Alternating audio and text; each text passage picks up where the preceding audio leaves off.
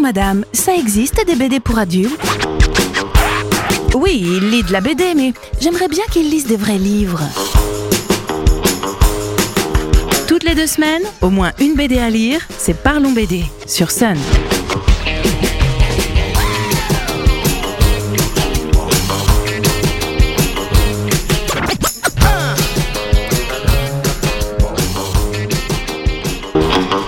Salut les BD-philes Le mois d'octobre rime chez nous avec BD engagé. Tous les ans, l'association Bande à part organise son festival de la BD, mais pas n'importe quelle BD. La BD qui crée des débats, qui dénonce, qui alerte sur des sujets sociopolitiques actuels. Depuis 2007, l'association invite des auteurs et autrices BD à venir parler de leurs albums. Chaque intervention est suivie d'une séance de dédicace qui peut durer tout le week-end en fonction du séjour des intervenants. Ces échanges sont le gros point fort de ce festival, car je peux vous dire qu'après avoir entendu un auteur parler de sa BD, on a bien souvent envie de la dévorer. Les sujets abordés peuvent être en effet parfois difficiles à défendre simplement posés sur un rayonnage, un bon coup de projecteur est donc le bienvenu. C'est ce que je vais m'efforcer de faire aujourd'hui, en tout cas, essayer de vous allécher pour que vous soyez présents les 14 et 15 octobre prochains au Mets-sur-Èvre. Prenons les albums par ordre chronologique des interventions. Le premier débat concernera la BD Si les hommes avaient leurs règles de Camille Bess et Éric Lablanche. Le titre parle de lui-même. Comment serait le monde si c'était les hommes qui avaient l'immense chance d'avoir les menstruations Autant vous dire que les choses ne se passeraient pas exactement comme aujourd'hui. Avec beaucoup d'humour et de second degré, les auteurs imaginent donc un monde dans lequel saigner plusieurs jours par mois serait certes toujours pénible, mais serait aussi beaucoup plus accepté, admis, assumé. Ce qui est une plaie pour les femmes dans notre société devient par magie un atout, ou en tout cas quelque chose dont l'homme doit être fier. Et oui, c'est marrant, dès que ça concerne les hommes, étrangement, tout est plus facile. Graphiquement, on est dans un style dessin de presse qui va à l'essentiel sans oublier la qualité, en tout cas parfaitement adapté au scénario Rentre dedans d'Éric Lablanche. Le festival se poursuit avec l'autrice Vicky Lifong et son one-shot Mong. Il y a un H avant, je ne sais pas s'il se prononce. Je cite une chronique sur BDGS qui en parle très bien. Remontant à l'époque coloniale, Vicky Lifong dépeint les relations entretenues entre sa communauté et l'administration française sur place, ainsi que la place prépondérante que la fabrication d'opium a jouée dans la région au fil des décennies. De la guerre du fou 1917 à 1921 à celle du Vietnam, l'artiste égrène les jalons ayant présidé la destinée de milliers d'hommes, de femmes et d'enfants. Elle s'attarde sur quelques figures marquantes, mais également sur les divisions qui ont gangréné son ethnie, en fonction des alliances des uns, des jalousies des autres ou du simple opportunisme de certains. Loin de masquer les horreurs, nombreuses, le côté rigolo du trait et de l'écriture renforce l'effet sidérant, interpelle et se révèle propice à l'empathie. Les épisodes déchirants de la bataille de Dien Bien Phu, de cette suite, comme de la lutte contre le Viet Minh et l'exode de la famille Li Fung, ne laissent pas indifférent. Séparation et deuil sont relatés avec justesse et pudeur, contrebalancés par quelques étincelles d'espoir ou la fierté palpable d'avoir une figure de la résistance pour aïeul.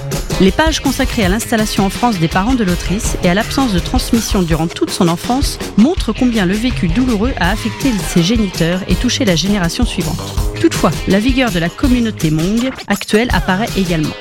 C'est un témoignage efficace sur une communauté méconnue que l'autrice se fera un plaisir de dépeindre. Dernier débat du samedi, ce sera pour Prolongation de Robin Walter.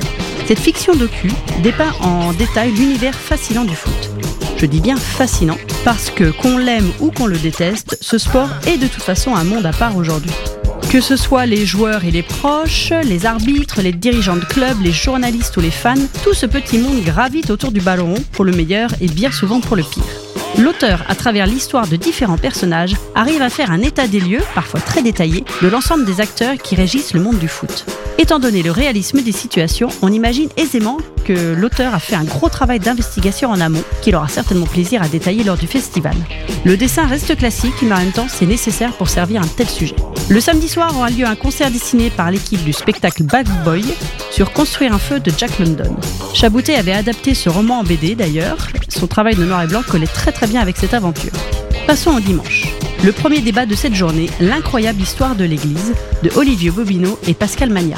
La série L'incroyable histoire de est top. Toujours de qualité, quels que soient les auteurs, elle a pour but de retracer l'histoire d'un sujet en particulier, le vin, le sexe, la médecine, la littérature, entre autres, de manière la plus juste possible, avec des touches d'humour qui rendent le propos accessible et agréable à lire.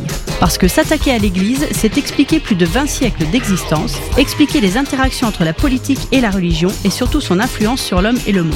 Un beau programme donc. Dans cette collection existe aussi l'incroyable histoire des animaux d'Olivier Martin. Ce dessinateur sera présent pour le second débat de la journée, mais pour discuter avec Aurélie Guéry du Bioparc de Douai-la-Fontaine de la BD Des animaux et des hommes. Cet album est un collectif qui répertorie plusieurs actions menées par les parcs animaliers français dans le but de sauvegarder et réintroduire des espèces en danger. C'est désormais un combat récurrent pour ces parcs, la survie de plus en plus d'animaux n'étant possible que grâce à leur travail.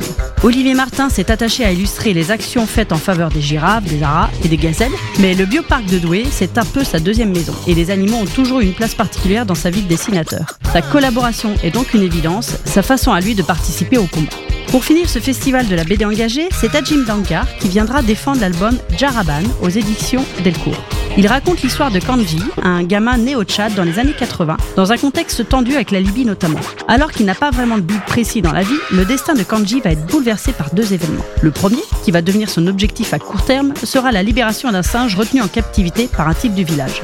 Le second, qui changera sa vision du monde et lui donnera un but à atteindre, est son coup de foudre devant un dessin affiché sur un mur et surtout l'harmonie particulière de ses couleurs. C'est décidé, il sera dessinateur. Grâce à un dessin noir et blanc et des changements de graphisme étonnants, ainsi qu'à des touches de couleurs inhérentes à la découverte du fameux tableau, l'auteur arrive à dépeindre un contexte compliqué tout en racontant un rêve d'enfant. Voilà pour les albums débattus au festival. Ça commencera le vendredi 13 octobre avec Dominique Grange qui interviendra sur le film N'effacez pas vos traces et qui sera là avec son album Élise et les nouveaux partisans. Et les 14 et 15 octobre au Mai-sur-Èvre à l'espace Sangor. Retrouvez tout le programme sur le site du Festival de la BD engagée. Bonne lecture à toutes et à tous. Parlons BD à réécouter en replay sur l'appli MySun.